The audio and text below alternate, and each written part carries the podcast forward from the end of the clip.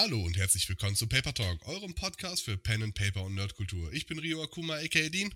Und ich bin Daddy das Luna. Und heute reden wir über Tumult in Niewinter. Das wird vielleicht einigen bekannt vorkommen.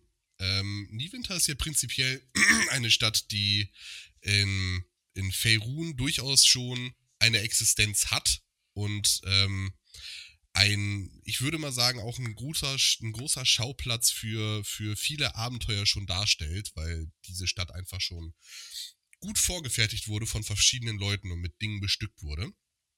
Ähm, worüber wir aber heute reden wollen, ist kein, kein Abenteuer per se, ähm, zumindest nicht in, in Pen-and-Paper-Manier, sondern äh, es ist mehr oder weniger ein Escape Room, den man bei sich zu Hause spielen kann wenn ich mich recht erinnere, für zwei bis sechs Leute.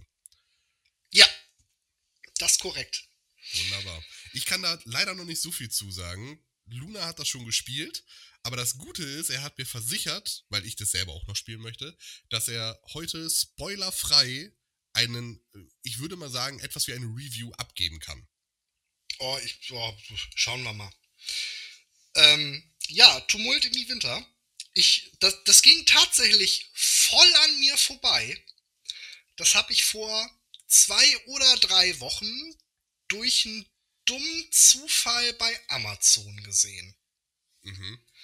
Ähm, jetzt war ich durchaus schon in dem ein oder anderen Escape Room, mhm. beziehungsweise habe auch schon das eine oder andere Exit-Game gespielt. Mhm. So schimpfen sich die dann ja vom, ich glaube, Kosmos Verlag ist so der, der es am größten bei uns vertreibt. Ähm, das sind die Exit Games, dann gibt es ja noch die Escape Game Boxen und hast du nicht gesehen. Also sind ja irgendwie vor ein paar Jahren alle voll auf diesen Escape oder Exit Hype aufgesprungen. Und das gibt's ja, spätestens, spätestens als das aus Amerika mit den Escape Rooms an sich so rübergeschwappt ist. Ja, und das gab es dann quasi in 35 Varianten. Und äh, jetzt habe ich, warum auch immer, das in meiner Amazon-Liste gesehen. Ne, hier Tumult Niewinter, irgendwie 45 Euro. Hä, ist das ein Buch oder ist das ein Abenteuerband? Keine Ahnung, wusste ich halt nicht. Oh, klickst du mal drauf. Target Marketing funktioniert bei mir leider sehr gut, muss ich gestehen. ich, kann, ich bin da leider auch nicht so befreit von, wie ich gerne wäre. Dann habe ich mir also die Artikelbeschreibung dazu durchgelesen und dachte mir so, ah, mh, hm, grundsätzlich mag ich die Dinger ja ganz gerne. Ich bin jetzt kein Riesenfan von diesen Exit-Games. ähm, aber vielleicht kriegen sie mich ja mit dem DD-Aufhänger voll gut. Kann ja sein. Mhm. Ich also das getan, was äh, jeder nerdige erwachsene Mann in dieser Situation tut. Er riecht eine Gelegenheit, um sein Hobby mit seiner Partnerin zu teilen. die wiederum mag Exit-Spiele und Escape Rooms nämlich richtig gerne. Äh, Habe ich ja. ihr einen Link davon geschickt. Hier, ne, Escape Game in drei Akten. Hättest du Lust, das bei Gelegenheit mal mit mir zu spielen? Mhm. Ja, können wir machen. Hervorragend. Ich äh, Urlaubsgeld gekriegt, direkt Einkaufswagen, morgen ist da. Hervorragend, hervorragend was waren jetzt äh, nicht großartige Überraschungen? Ähm, Punkt 1.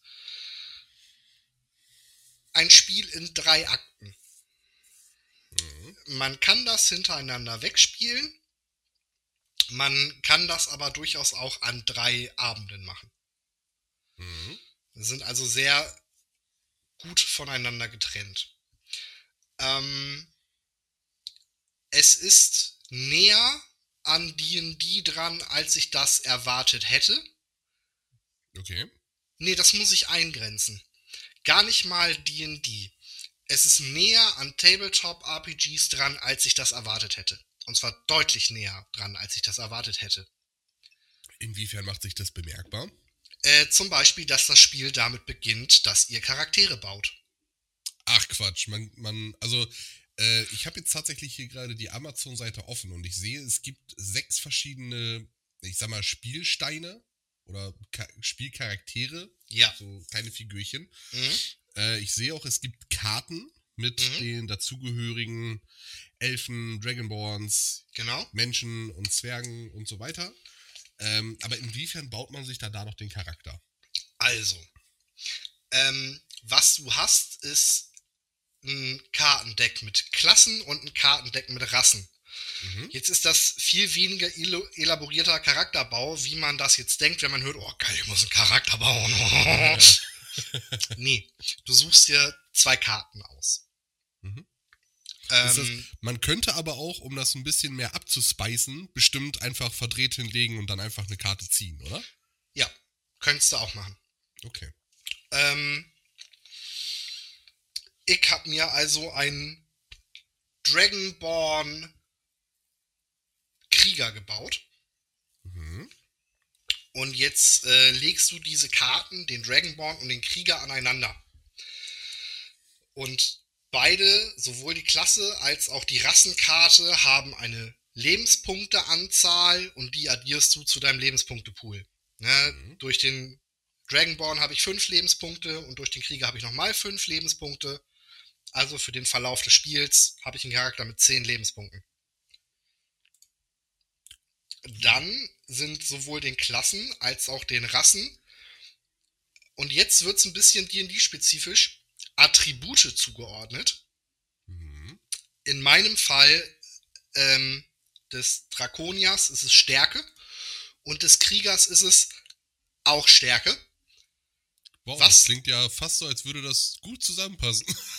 Ja, darüber kann man sich streiten und da kommt man dann zu einer Spielphilosophie, über die ich mich im Nachgang ein bisschen geärgert habe. Nämlich, ähm, beziehungsweise was es macht, ist, äh, du baust den Charakter, bevor du weißt, wie das Spiel geht. Mhm. Und das ist im D&D-Regelwerk ja tatsächlich auch so. Du baust dir einen Charakter und erst dann erklären sie dir, wie das Spiel funktioniert. Mhm. Es geht also darum, das zu spielen, worauf du Lust hast und nicht das, was gut ist. Ja. Ja ich war also ein Stärke-Stärke-Charakter und meine Frau war ein Weisheit-Weisheit-Charakter ist jetzt nicht so, ich sag mal, diversifiziert. Ja. Man, man könnte ja auf, auf du, durchaus mal auf ein Problem treffen, was vielleicht sowas wie Charisma oder Konstitution irgendwie braucht. Genau. Hm. Und jetzt, äh, wie in diesen Exit-Games halt üblich, läuft das alles über Karten, die man zieht und aufdeckt. Und jetzt äh, kannst du zum Beispiel Rätsel oder Herausforderungen oder Kämpfe haben. Okay. Abgesehen von anderen Sachen. Ne, nur um jetzt ein paar Beispiele zu nennen. Ja. Zum Beispiel, ich überlege mir jetzt mit Absicht eins, das nicht in der Box vorkommt. Du stolperst in Gelatinous Cube mhm. und musst dich daraus befreien. Jetzt würdest du eine Karte ziehen, wo eben dieses Szenario drauf beschrieben ist und dann steht dann da Einzelprobe, Geschicklichkeit. Mhm. 15 plus. Jetzt mhm. nimmst du einen W20, der in dieser Box mit drin ist, und machst eine Probe auf Geschicklichkeit und musst mindestens eine 15 bekommen. Da habe ich mal kurz eine Frage zum Würfel. Ja. Ist der hübsch? Ja. Es ist so ein stinknormaler Würfel, der auch wahrscheinlich in den, in den normalen Boxen, in den Er ist nicht hässlich. Okay, na immerhin. Ich sage es so, er ist, er, also zumindest, ich weiß nicht, ob in allen Boxen das gleiche ist. Äh, er ist nicht hässlich. Was ich an der ganzen Sache so ein bisschen doof finde, in der Box ist halt ein W20 und ein W6. Ja, das ja. ist für die Box halt ausreichend. Aber trotzdem. Ähm, jetzt würfelst du also den W20 als Einzelprobe, das heißt, du alleine würfelst den. Mhm. Solltest du jetzt durch deine Klasse oder durch deine Rasse Geschicklichkeit haben, dann fügst du zu deinem Wurf einen W6 hinzu. Hm. So taucht quasi das Geübtsein aus D&D in diesem Spiel auf. Verstehe. Solltest du jetzt eine Klassen- und Rassenkombination haben, wo in beiden Fällen Geschicklichkeit draufsteht, würfelst du den W6 zweimal. Klingt logisch, ja. Ja, das heißt also, wenn da jetzt irgendwie Tür aufbrechen oder so ist und da wird Stärke abgefragt, dann habe ich mich natürlich gefreut. Ein W20 plus ein W6 plus noch ein W6. Und damit muss ich irgendwie über 12 kommen. Haha. Ne, hm. Sobald das mit Weisheit war, hat sich meine Partnerin gefreut. Haha, ich muss irgendwie über 12 kommen. Haha. Ähm, sobald da jetzt irgendwas anderes kam, ne? Hm. war das dann schon deutlich interessanter. ähm, Kampfszenarien finde ich auch ganz spannend. Initiative ist so geklärt, dass äh, die Monster immer zuerst dran sind. Okay. Du musst zu Beginn des Kampfes bestimmen, welche Waffe du benutzt aus deinem Inventar. Wenn du mehrere findest, ist das halt relevant. Ja. Äh, und greifst dann halt an und diese Monster haben dann mitunter auch Schwächen. Ne? Es gibt dann welche, die sind schwach gegen Stärke. Wenn du als Spielercharakter dann eben dieses Stärkefeld hast, weil du ein Drakonier oder Krieger bist, dann greifst du eben mit einem W20 und einem W6 an. Ja. Und da steht dann irgendeine Schwierigkeitsgrad drauf. Die Waffen tun üblicherweise etwas, wenn du über einen bestimmten Wert würfelst.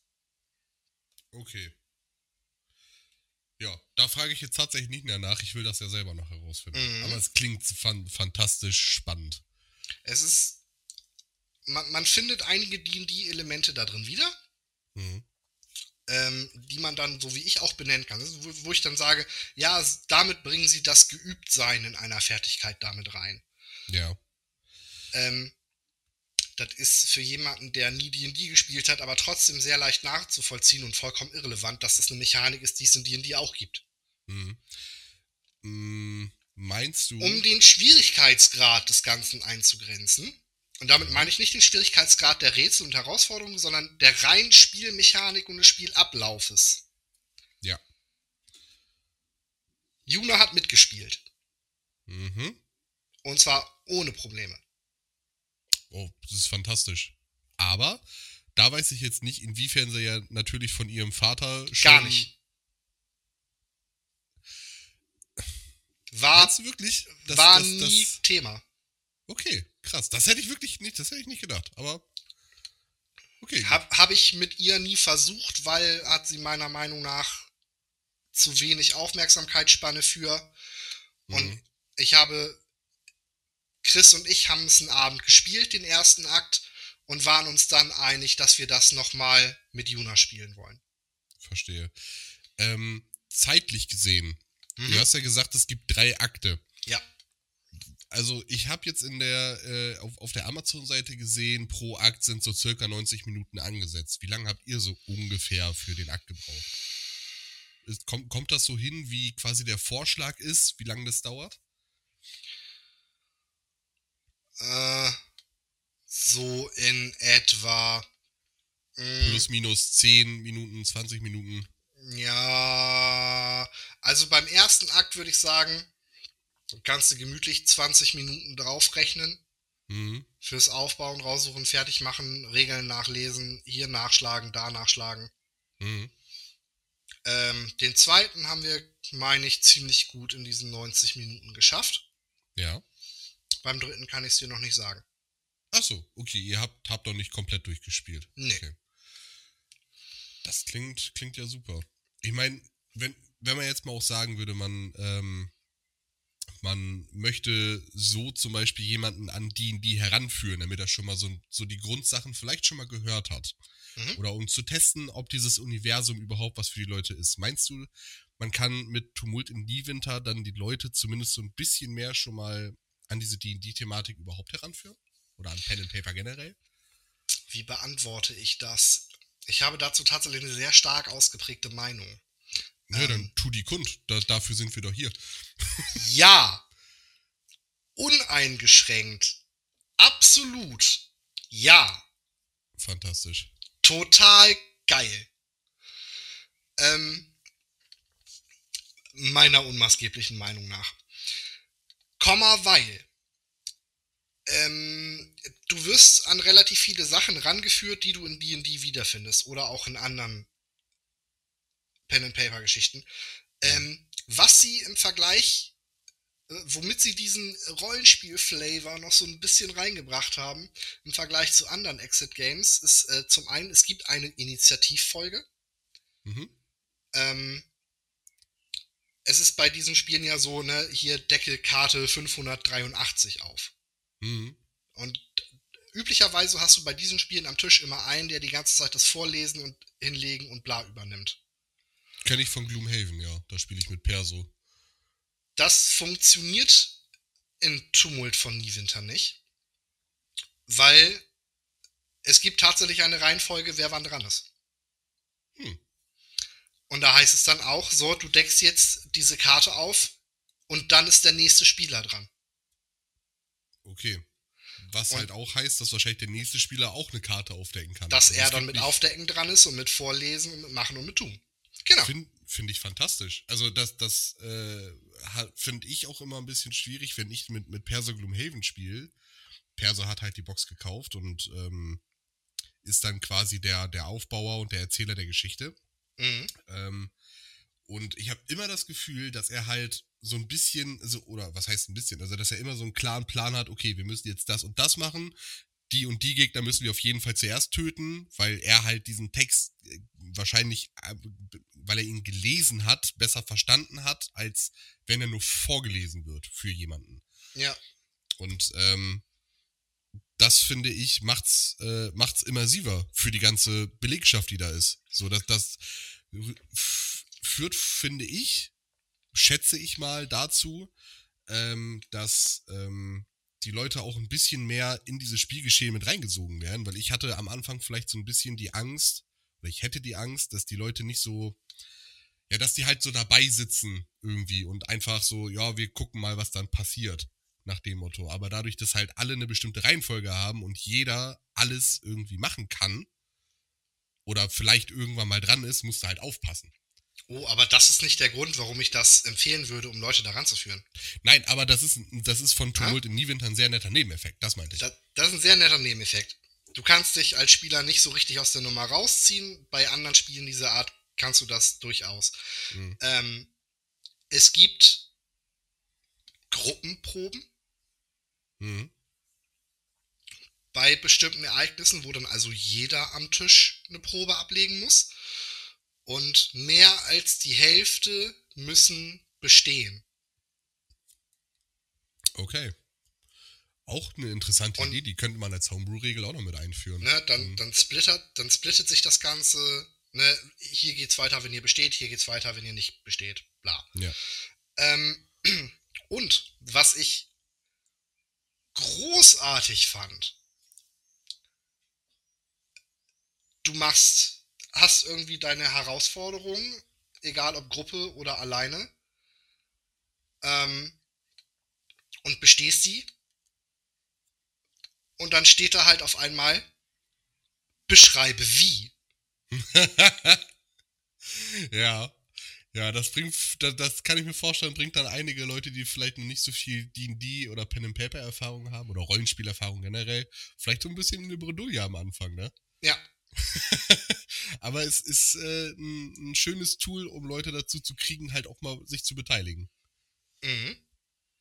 Ja, und jetzt beschreibe mir, wie du den goldenen Apfel aus Salazars Labyrinth in diese Kiste verfrachtest. All die Buzzwords, die ich gerade benutzt habe, sind frei erfunden und nicht aus Tumult in Niewinter. Nur um das klarzustellen. Ich würde mich, ich, ich würde mich wahrscheinlich sehr, sehr nett daran zurückerinnern, dass du es gesagt hast, wenn ich es denn mal spiele und das vorkommen sollte. Was sich übrigens einrichten lässt. Denn auch das ist eine Sache, die ich großartig finde und die mich bei Exit Games immer total genervt haben. Du hattest immer irgendwie diese drei, vier Rätsel da drin, die du kaputt schneiden musstest. Ja, das hat so ein bisschen die Wiederspielbarkeit kaputt gemacht, ne? Ne? Oder wo du dann darauf rumreiten musstest. Total für einen Murks.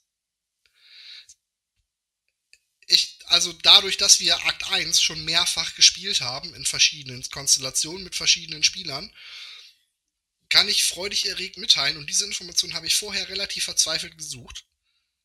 Ja, man kann es wieder spielen. Du kannst es mit anderen Leuten nochmal spielen oder du kannst es dann verleihen, verschenken, wie auch immer.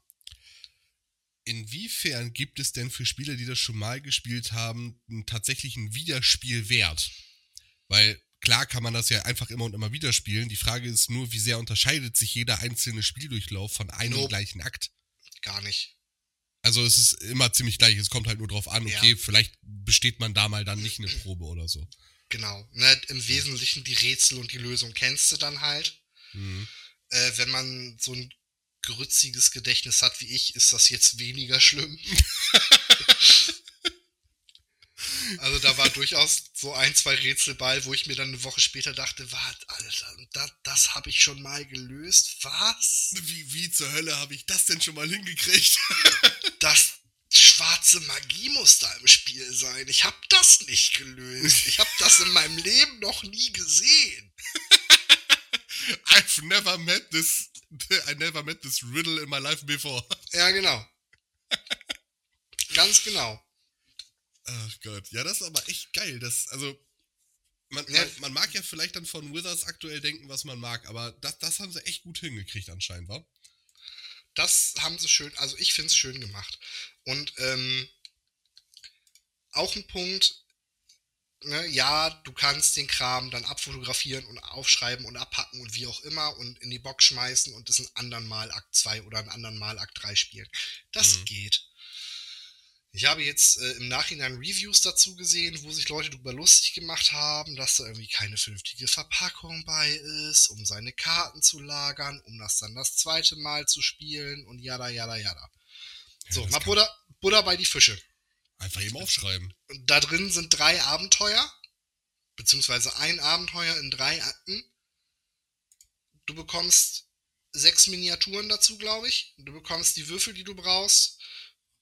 Und du hast ganz dezente viereinhalb bis sechs Stunden Spaß an der Nummer. Mhm.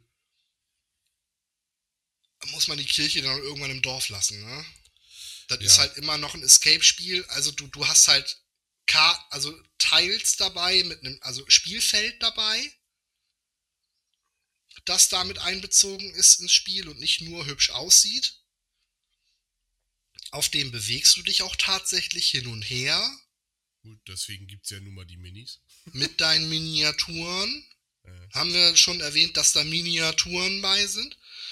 Ähm, du hast durchaus verschiedene und at unterschiedlich attraktive Optionen, was den Charakterbau in Anführungsstrichen angeht.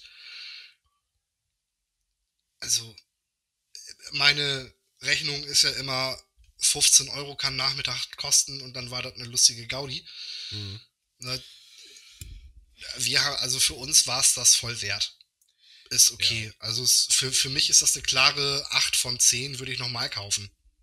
Wenn es in einem anderen Setting nochmal, also, weißt du, Ja, ich Wenn möchte das, ich, ich möchte Wizards das Ganze tatsächlich noch noch mal mehr unterstreichen mit als UVP ist es bei Amazon für 45 Euro zu haben.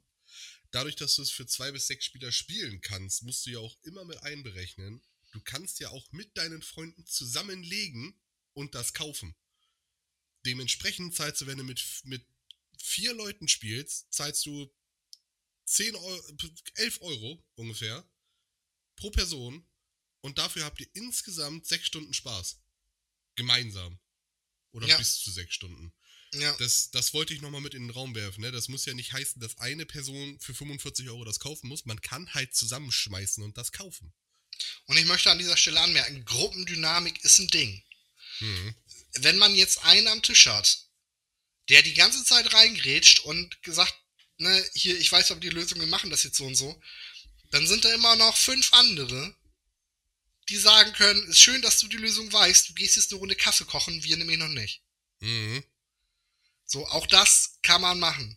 Ich weiß, es fällt einigen Leuten schwer, musste ich auch erst lernen, weil das Niveau der rätsellöserischen Fähigkeiten im Freundeskreis meiner Partnerin im Vergleich zu mir da liegen Welten zwischen.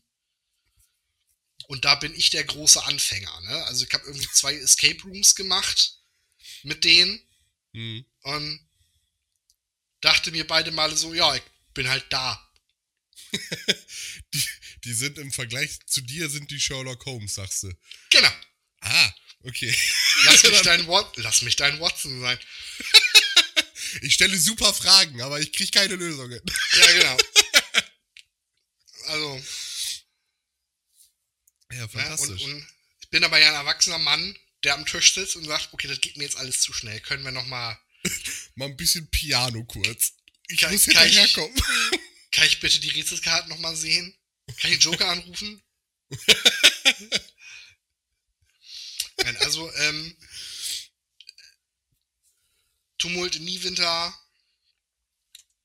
von meiner Seite, gerade wenn es darum geht, einen Partner oder Freunde, die nicht so wirklich was mit Pen and Paper am Hut haben, vielleicht ein bisschen in die Richtung zu schubsen, damit sie nachvollziehen können, warum man das eigentlich cool findet.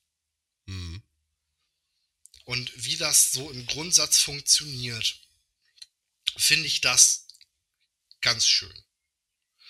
Es hat mir sehr viel Spaß gemacht. Oh Gott. Oh Gott, ich sehe gerade etwas. Oh nein. Ich habe gerade im Hasbro Store auf Amazon, ich war gerade auf Versuche nach weiteren Sachen für, also was, was vielleicht ähnlich ist wie Tumult in Niewinter, das äh, Strategie-Brettspiel The Yawning Portal gefunden. Was? Ja. Mm. Mhm.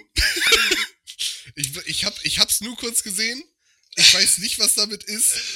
Aber, aber ich hab Bock, das zu spielen. Das sieht geil aus. Der gute alte Reflex, Alter 4. Fuck. Soll ich's dir schicken oder, oder willst du es nicht wissen, weil du es sonst sofort kaufen musst? Ähm, du kannst es mir gerne schicken und es wird, glaube ich, trotzdem kein Impulskauf. Das hoffe ich sehr. Es sieht schon echt cool aus. Äh, wo hast du mir das denn jetzt? Ich hab's, ich hab's bei. Discord, hab ich's dir geschickt. Ja. Also ich bin schon fast gewillt, das alleine wegen der Verpackung zu kaufen, weil die echt geil aussieht. Scheiße. Okay. Gut, ko- kommen wir wieder zum Thema zurück. Sorry für die Ablenkung. Ich sollte einfach, ich sollte einfach aufhören, währenddessen noch weiter nach, nach Dingen zu suchen, die cool aussehen für die, die. Ja, ja, ja. Ja, okay. Ja, abschließende Worte zu äh, Tumult in die Winter. Du sagtest, für das Geld hat sich absolut gelohnt, um Leute heranzuführen, die mit dem Thema D&D oder Pen and Paper noch nicht so viel am Hut hatten. Das ist eine wahnsinnig, wahnsinnig gute Einstiegsmöglichkeit. Ja. Ähm, um den Grundmechaniken vielleicht schon mal zu zeigen und vielleicht auch so ein bisschen das, das Rollenspiel zu jetzt einzuleiten, damit sie verstehen, was, was so ein Rollenspiel überhaupt ausmachen kann. Ähm, ich bin da sehr gespannt drauf. Ich habe auch richtig Bock, nach deiner Erzählung das jetzt zu spielen. Und ich werde mich wahrscheinlich mit meiner Spielgruppe das nächste Mal auch zusammensetzen und besprechen, wenn wir das nächste Mal spielen, ob wir nicht alle einfach mal einen Fünfer oder einen Zehner zusammenschmeißen. Äh, wir sind ja nur auch mittlerweile sechs Leute. Ja, aber braucht ihr ja nicht mal. Also ich meine, das Spiel ist ja da. Du sagtest es ja eben gerade, stimmt. Dadurch, dass man es nicht kaputt schneiden muss oder sonst irgendwas damit anstellen muss, wäre es ja auch leihbar. Ja, Das richtig. ist ja, das wäre ja noch, das wäre ja noch fast viel besser. Wizards of the Coast hasst diesen Trick. Ja. Du, ich würde dir dann, ich würde dir da einfach eine Leihgebühr geben. Dann, dann hast du das, hast du irgendwann, wenn du es ein paar Leuten verliehen hast, vielleicht ist einfach das Spiel wieder drin. Wahrscheinlich. gut. Ja, äh, da können wir gerne nochmal drüber sprechen. Ähm, ich weiß ja nur auch nicht, wann wir uns das nächste Mal sehen. Uns ist äh, tatsächlich kurz vor der Aufnahme erst aufgefallen, dass die letzten fünf Folgen, die wir aufgenommen haben, immer in, ja, immer in der Anwesenheit der anderen Person mit aufgenommen wurde. Ja. Heute sind wir wieder nur übers Internet verbunden. Ähm, ich hoffe, das merkt man nicht. Weil das, das, wenn, wenn man das, ich sag mal, wenn man das qualitativ merken würde, jetzt nicht unbedingt an der Audioqualität, aber an der Qualität des Gesprächs, ja, dann würde das dazu führen, dass wir uns jetzt immer treffen müssen, wenn wir Podcast aufnehmen. Oder das andere Extrem, dass wir uns nicht treffen dürfen. wenn Ja, wir Podcast oder so. Stell, ja, das wäre natürlich richtig scheiße. Stell dir mal vor, die Leute würden alle schreiben so, ne, die Folgen, wo ihr euch nur übers Internet gesprochen habt, waren viel, viel besser. Das fände ich echt schade. Ich mag es in deiner Nähe zu sein. Das ist okay. Aber dann müssen wir einfach mal ohne Kamera fummeln. Das ist dann halt so. Ja, kriegen wir auch irgendwie hin. Hervorragend. Äh, ja, machst du eine Abmod? Ja, kann ich gerne machen. Nice. Ja, Tumult in die Winter von Luna auf jeden Fall. Eine 8 von 10. Weiterempfehlung geht raus. Äh, ich schließe mich dem einfach mal an, weil ich da auch sehr, sehr Bock drauf habe, das zu spielen. Irgendwann gibt es vielleicht auch von mir nochmal eine kleine Einschätzung, wenn ich es dann mal gespielt habe. Ansonsten äh, wünschen wir euch bis zur nächsten Folge erstmal alles Gute. Ähm, Gesundheit, weil im Moment geht es ja auch wieder rum, ne? Ich weiß nicht, ob du das auch gehört hast, aber viele, viele Krankheiten gehen wieder um. Also ja. lasst, euch, lasst euch nicht anstecken, bleibt gesund und wir hören uns dann bis zum nächsten Mal. Bis dann.